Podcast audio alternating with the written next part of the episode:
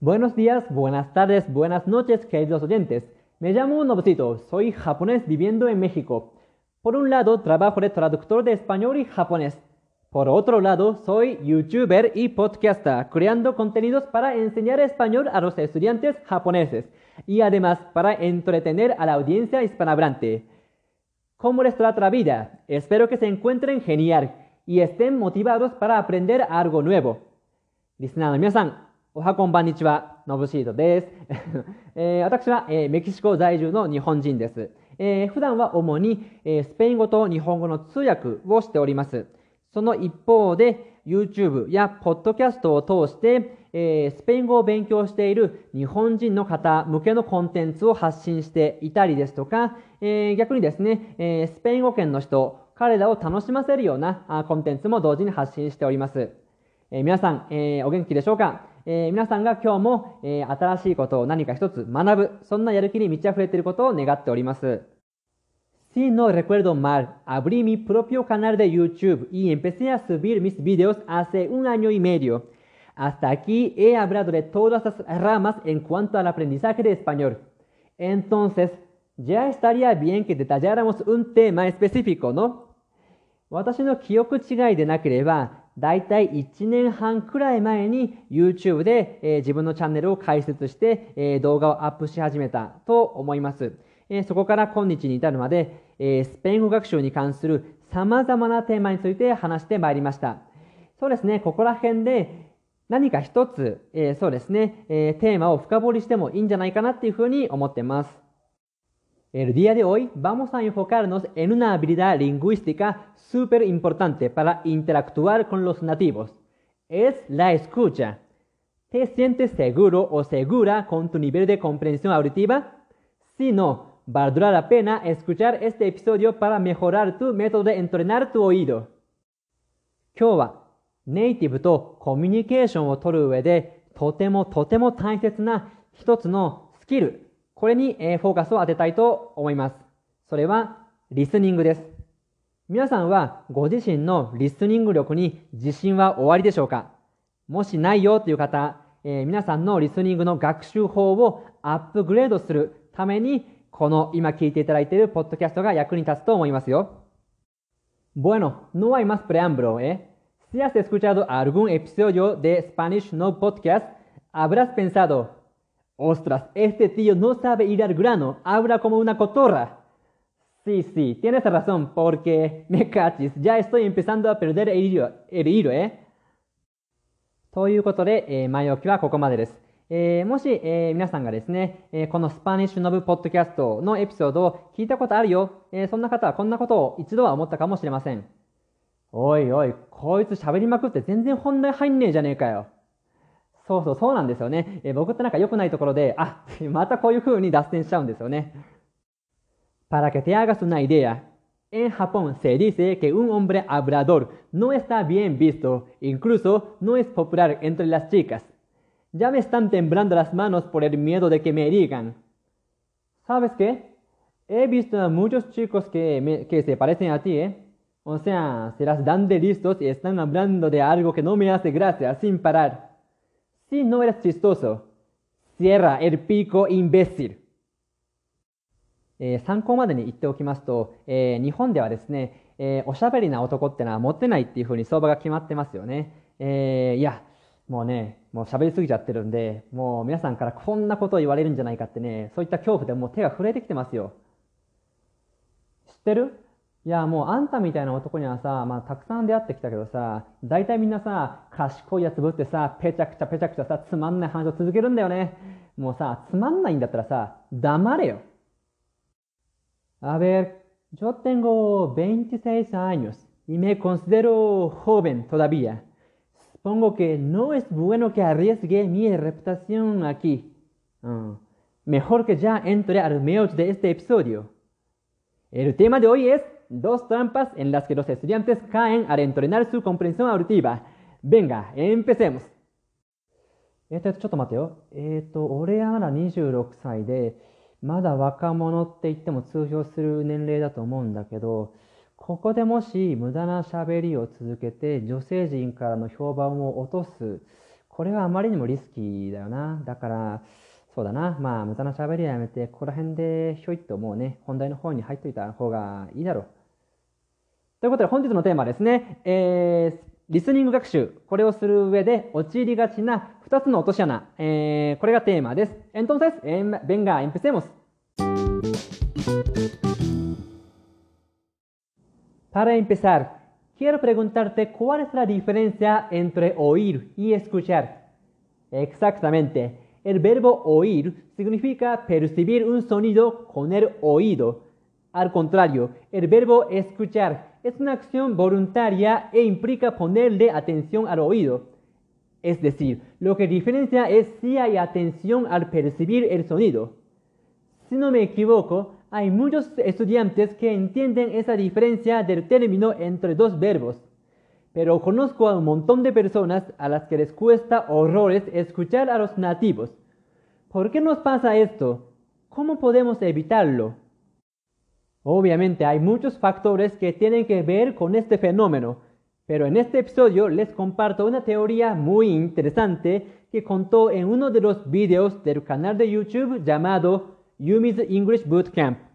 Posiblemente a algunos oyentes les suene este canal, ¿verdad? Es que se lo presenté en el episodio número 5. Si aún no lo han escuchado, les recomiendo que lo escuchen, ¿eh? Seguro que encontrarás algo que te sea útil o te sorprenda. Bueno, para quien no lo ha escuchado, se lo explico en breve. Dicho canal está creado por una japonesa que lleva más de 25 años enseñando inglés a los estudiantes de distintos países. No cabe ninguna duda de que ella es experta en ese sector. Lo que me llama mucho la atención es su punto de vista, ya que nos enseña unos cuantos puntos débiles que los japoneses solemos tener al aprender otros idiomas. Ojo, ella dice que los japoneses estamos acostumbrados a aprender leyendo y escribiendo. Luego puso un ejemplo muy convincente. En las clases de escuela primaria, secundaria y otros tipos escolares también, los maestros escriben mucho en el pizarrón, como ellos mismos resumen de lo que han hablado durante la clase. A los alumnos les basta tomar apuntes. Con tal de que tomen notas, podrán sacar buenas notas en el examen. Es muy raro que hagan preguntas en base a lo que explicaron solo verbalmente, ¿no? Todo lo importante en las clases es visualizado por escrito. Por ello, los estudiantes no hacen caso a lo dicho, sino a lo escrito.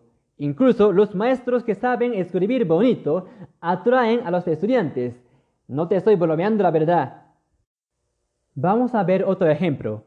¿Se te ocurre algo inusual en los programas de tele o los videos de YouTube creados por un creador japonés para los extranjeros? Pues quizás esta pregunta sea un poco difícil porque para nosotros esto es bastante familiar. De hecho, yo no me había enterado de que esto era algo especial para la mayoría de los países hasta hace unos años. Este es el subtítulo. ¿Recuerda algún programa de comedia de Tere o algún video de YouTube japonés. ¿Lo recuerdas bien? Pienso que te has dado cuenta de que aprender aparecen palabras clave con mucha frecuencia, ¿verdad? A veces las visualizan con un sonido chistoso o peculiar, ¿no? Todo esto nos ayuda a entender los detalles del contenido.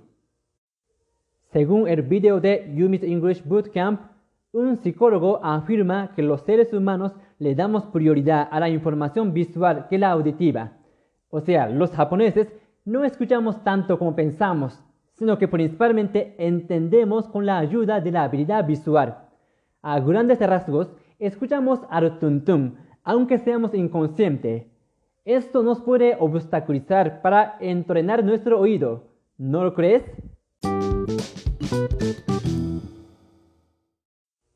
¿Alguna vez que han recomendado que veas películas o series en el idioma que estás aprendiendo para entrenar tu escucha? ¿Qué te pareció? Suena agradable, ¿verdad? Vas a escoger una peli en español, yo que sé, la de Pedro Almodóvar, por ejemplo. Luego vas a sentarte en el sofá cómodo, has colocado un refresco y palomitas de maíz a mano. Vas a encender la tele y escuchar. ¿Te has dado cuenta? Esta es una cuestión, ¿eh? o sea, ¿tú crees al 100% que escuchas a los actores con atención? Si te digo la verdad, este método de aprender idiomas es traicionero porque muchas personas lo recomiendan pero no es tan práctico como creen.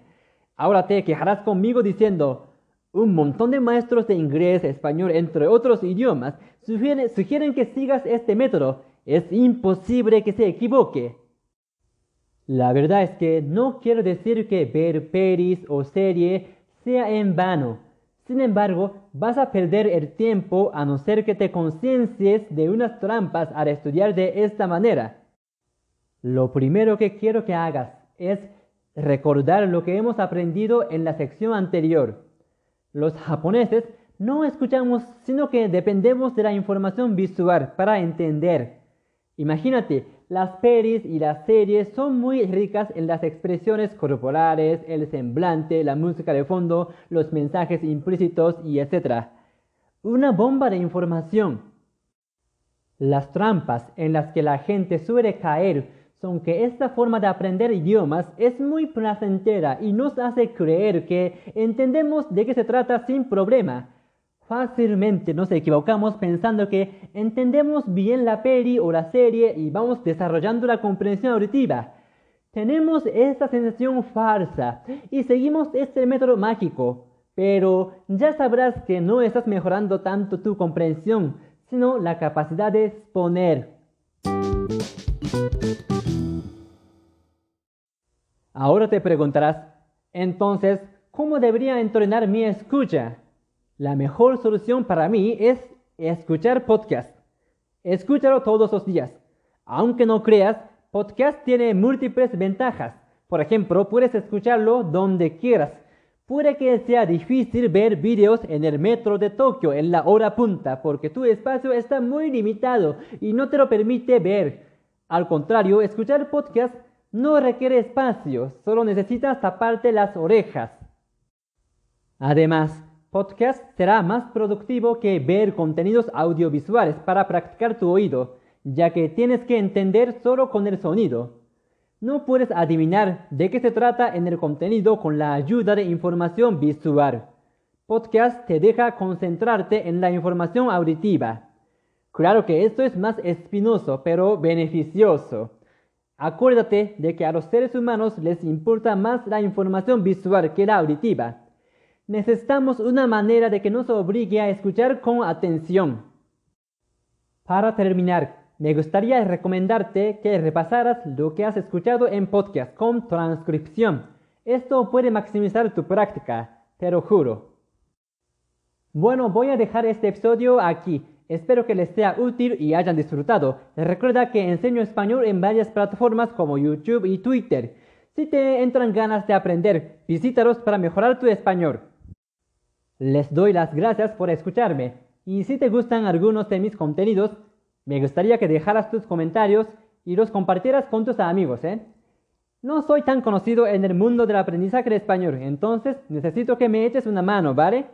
Perfecto. Voy a terminar este episodio. Nos vemos en el próximo episodio de Spanish Novel Podcast. Chao, chao.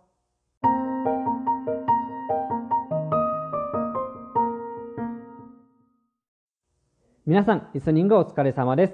今回のテーマ、リスニングが苦手な人が陥る2つの落とし穴、いかがでしたでしょうか、えー、ここからはですね、本日のテーマに出てきた6つのキーフレーズを、えー、日本語で解説していきたいと思います。まずはこの6つ、えー、ざっと説明いたしますと、comprensión auditiva, perder el hilo, punto débil, escuchar al tuntún, traicionero, con atención, この6つですね。えー、では順に説明して参りましょう。まずは、コンプレンションアウディティバ、リスニング力、聴解力といった意味のフレーズです。まあこれはもう今回のテーマを語る上で、えー、外せない、えー、フレーズですね。で、えー、同義語を挙げるとすると、コンプレンションオラルですね。えー、コンプレンションオラル。まあこれも同じようにリスニング力、えー、というか、まあそうですね。えー、そういった意味のフレーズになりますので、えー、同義語として使えるかなと思います。えー、まあ、例文を作っておくと、Si quieres entrenar tu comprensión auditiva, tienes que escuchar Spanish Nov Podcast. ですね。えー、まあ、もしリスニング力を鍛えたいのであれば、えー、 Spanish のポッドキャストを聞くといいよみたいな話ですね。宣伝でした。えー、次、 perder el hilo ですね、えー。テーマから脱線する。しようとしていたことを忘れてしまう。えー、そんな意味の、えー、フレーズです。えー、 perder el hilo ですね。まあ、 literalmente。まあ、単語だけ、え、見ると何が言いたいんだろうって感じですよね。え、ペルデル、失う、なくすっていう意味と、イーロ。イーロっていうのは糸っていう意味です、基本的に。だからまあ、糸をなくすっていう意味なんですけど、直訳すると。まあ、ここから、まあ、テーマ、本筋から脱線する、外れる。まあ、そんな意味が、意味合いがあります。なので、えー、このポッドキャストの、えー、冒頭、イントロのところで、まあ僕が余計な話をたくさんしてましたね。まあ、たくさんはしてないか。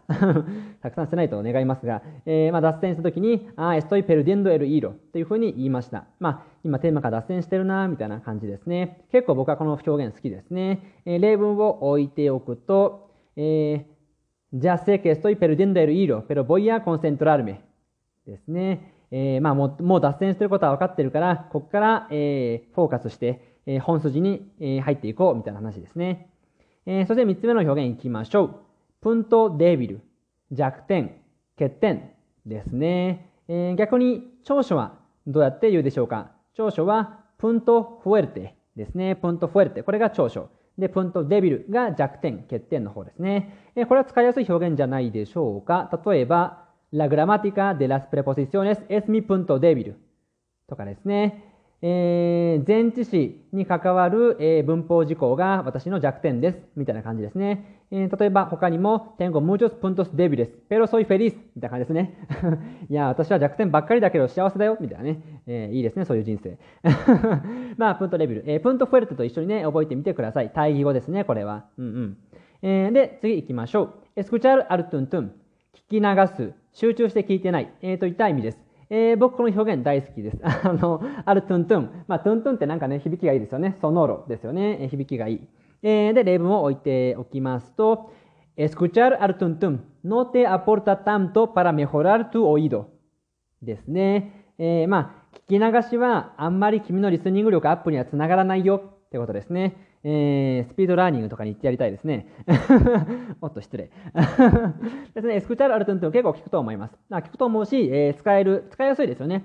まあ、このアルトントンっていうのが、まあ、普段は聞かない表現かと思いますが、まあ、えー、ぜひ覚えてみてください。あのー、そんな難しくないですし、えー、覚えるのは。で、使ってても楽しいというか、えー、ただメキシコ人とかに通じるかわかんないです。スペイン人には通じると思います。えー、次の表現いきましょう。えー、次の表現は、トライシオネロですね。偽りの、騙すような、裏切り者の、といった、まあ、ちょっと強い意味が並んでるんですけど、えー、そうですね、裏切り者っていう意味合いも持っているので、えー、例えば、あいつは裏切り者だ、みたいな感じの、えー、場面でも使えますが、えー、今回のテーマに出てきた、えー、トライシオネロの使い方はちょっと違いますね。えー、裏切り者うんぬんって話はしてませんでした。で、どういうふうに使ったかというと、えっ、と、なんだっけな。えー、este método、えー、puede ser traicionero porque、えー、suena muy placentero, pero no es práctico みたいな感じですね。まあ、ちょっとね、あのコンテクスト、まあ、前後の文脈が、えー、大事になってくる表現かなとは思うんですけども、トライシオネイロですね。えー、どういう意味かというと、今言ったのは、えー、まあ、この勉強法っていうのは、ある種、まあちょっとね、騙すような、えー、ちょっとなんか、うーん、なんていうのかな、詐欺っぽいよ、みたいな感じですかね。えー、なぜなら、まあ聞こえはいいけど、全然身にならないから、みたいな感じですね。まあこういうふうに、例えば、えー、なんだろうな、他にも例を置いておくと、えー、bueno, el chocolate es traicionero, porque es muy rico, pero vas a engordar mucho とかね。いや、チョコレートってのはね、怖いよ、みたいな。えー、詐欺だよ。なぜなら、美味しいくせに、まあ、美味しいんだけど、えー、食べ過ぎたら太るじゃん、みたいなね。まあ、そういうなんか可愛い意味合いでも使えます。まあ、どういうふうな場面に使えるかっていうと、まあ、要はギャップですよね。見た目ではこうなのに、こう思わされるのに、実はこうなんだ、みたいなね、感じ。まあ、要は裏切りみたいな感じなんですけど、こういった、なんだろうな、本当に、なんだろうな、人と人の関係で裏切る、裏切る行為じゃなくても、こういった見かけに騙されたみたいな、えー、時にも使えます。えー、例えば、まあ、そうですね。えー、例文を置いておくと、えー、例えばじゃあ、まあ、あんまりね、会社名出すのは良くないと思うんですけど、las publicidades de esta marca、eh, son traicioneras porque、eh, se ve muy bien, pero oh, no son ricas. まあ、no son ricos とかね。no son ricos かな。えー、まあ、このメーカーの広告はなんか嘘っぽいよ。なんか騙されないようにねしようね。みたいな。えー広告では美味しそうだけど、実際はあんま美味しくないから、みたいな感じですね。まあそういうふうに、え使える。結構意外と使えるかなって思います。トライシオネロですね。え最後の表現言ってみましょう。コンアテンションですね。まあこれは書いて字のごとく、注意して、警戒してといった意味です。まあコン、アテンション。えー、そうですね。まあ、中級、スペイン語中級者の方はあご存知かなとは思うんですけれども、えー、まあ、このコン、まあ、前置詞プラス名詞で、あのー、フレーズを作ることがすごくたくさんあります。まあ、副詞みたいに働くんですよね。今回みたいに、コンっていう前置詞と、アテンションですね。えー、まあ、アテンション単体だと、注目とか配慮っていう意味なんですけど、まあ、それが、まあ、っていう名詞なんですけど、まあ、コンっていう前置詞と伴って、前置詞プラス名詞。これで組み合わさって、まあ、フレーズを作ることができると。まあ、他にも、なんだろうな、例えば、えー、うん、こう言われて出てこないな。こう言われて出てこないけど、うん、出てこないですね。はい、出てきました。例えば、えー、ポールカプリーチョとかね、え気まぐれでとかも、ポールっていう前置詞とカプリーチョっていう、え名詞がつながって、まあ、フレーズ作ってますよね。とか、えコンカリーニョとかね、えこれも、まあ、えー、懐かしんでみたいな意味合いなんですけど、まあ、カリーニョが、まあ、懐かしむとか、まあ、ななんですかね、懐かしさとか、そういうそういった意味なんですけど、えー、コンうんは、まあ、前置詞ですよね。だからこういった風に前置詞プラス名詞でフレーズを作れるというふうに覚えておきましょう。まあ、これ、この組み合わせをね、たくさん覚えておくだけで、えー、例えば普通のね、主語動詞プラス、えこの前置詞プラス名詞のフレーズをつけるだけで結構ニュアンスをね、出せるんですよ。例えば、コンフレクエンシアとかね。あ、そうこういうのとかもいっぱいありますね。もういっぱいあるんですよ。コンフレクエンシアとかね、えー、アベーセスとかね、たくさんあるじゃないですか。えー、そういったね、普段使いしているようなこともたくさんあるんで、えー、ぜひぜひ覚えていきましょう。えー、コンアテンションですね。えー、最後に振り返っておくと、今日、えー、復習した6つのキーフレーズはこちらですね。コンプレンション、アウディティーバ、リスニング力ですね。ペルデル、エル、イーロ、えー、テーマから脱線するですね。えー、プント、デビル、弱点、欠点ですね。エスクチャル、アルトゥントゥン、聞き流し、聞き流すことですね。えー、トライシオネロ、えー、騙すような、えー、偽りののがトライシオネロです。で最後、コンアテンション、注意して、警戒して、えー、この6つ見てきました。はい、えー、今回のポッドキャストは以上となります。ぜひ、えー、コメントですとか、えー、感想とかをね、書いてくださるとありがたいです。ぜひぜひ、そうですね、あとは、えー、各種ポッドキャストですね、ポッドキャストのサイト、えー、Google ポッドキャストとか、えー、なんだ、えー、Apple ポッドキャストとか、Spotify とかでね、ぜひぜひ、えー、サブスクライブ、えー、登録してください。えあとは、えもしよかったら SNS とかでシェアしてもらえるとね、え大変大変嬉しいなと思います。え結構ね、え実はこの前 YouTube のライブ中継をしたんですけど、えポッドキャストやってること知らなかったよって人も結構いたんで、えまあ、僕の、え僕もね、もっとあの宣伝しないといけないなとは思いつつも、ぜひ皆さんもあのよかったと思いましたら、えスペイン語学習で悩んでる方いっぱいいると思うので、ぜひぜひ、えシェアしてください。やっぱりね、こういったあ僕もスペイン語学習者、一スペイン語学習者として勉強していますけれども、こういうふうに、え、スペイン語を話して、え、日本語でその後に解説するっていう、えー、ポッドキャスト、コンテンツってあんまないなって思ってるんですよ。えー、しかもね、結構まあ自分で言うのもなんですけども、なかなか、えー、いい表現を使ってるんですよ。いい表現っていうか、そうそう、あのー、使えたらね、え、まあ、一応テーマが中級者をターゲットに中級者から上級者にステップアップしようっていう名目なんで、えー、これはなかなかね、日本人使わないぞみたいなね、それはいい意味で、あの、えー、その周りの日本人の学習者から一歩抜け出すための表現っていうのをね、えー、随所に散りばめているので、えー、ぜひぜひ、えー、このポッドキャストをシェアしていただけると、えー、大変ありがたいなというふうに思っております。ということで、えー、ここら辺にしておきましょう。えー、お待たせします。グラシアれ。ポール、エスクチャルメ。イーノスベモス。えー、ネルプロキスモエピソードよ。チャオチャオ。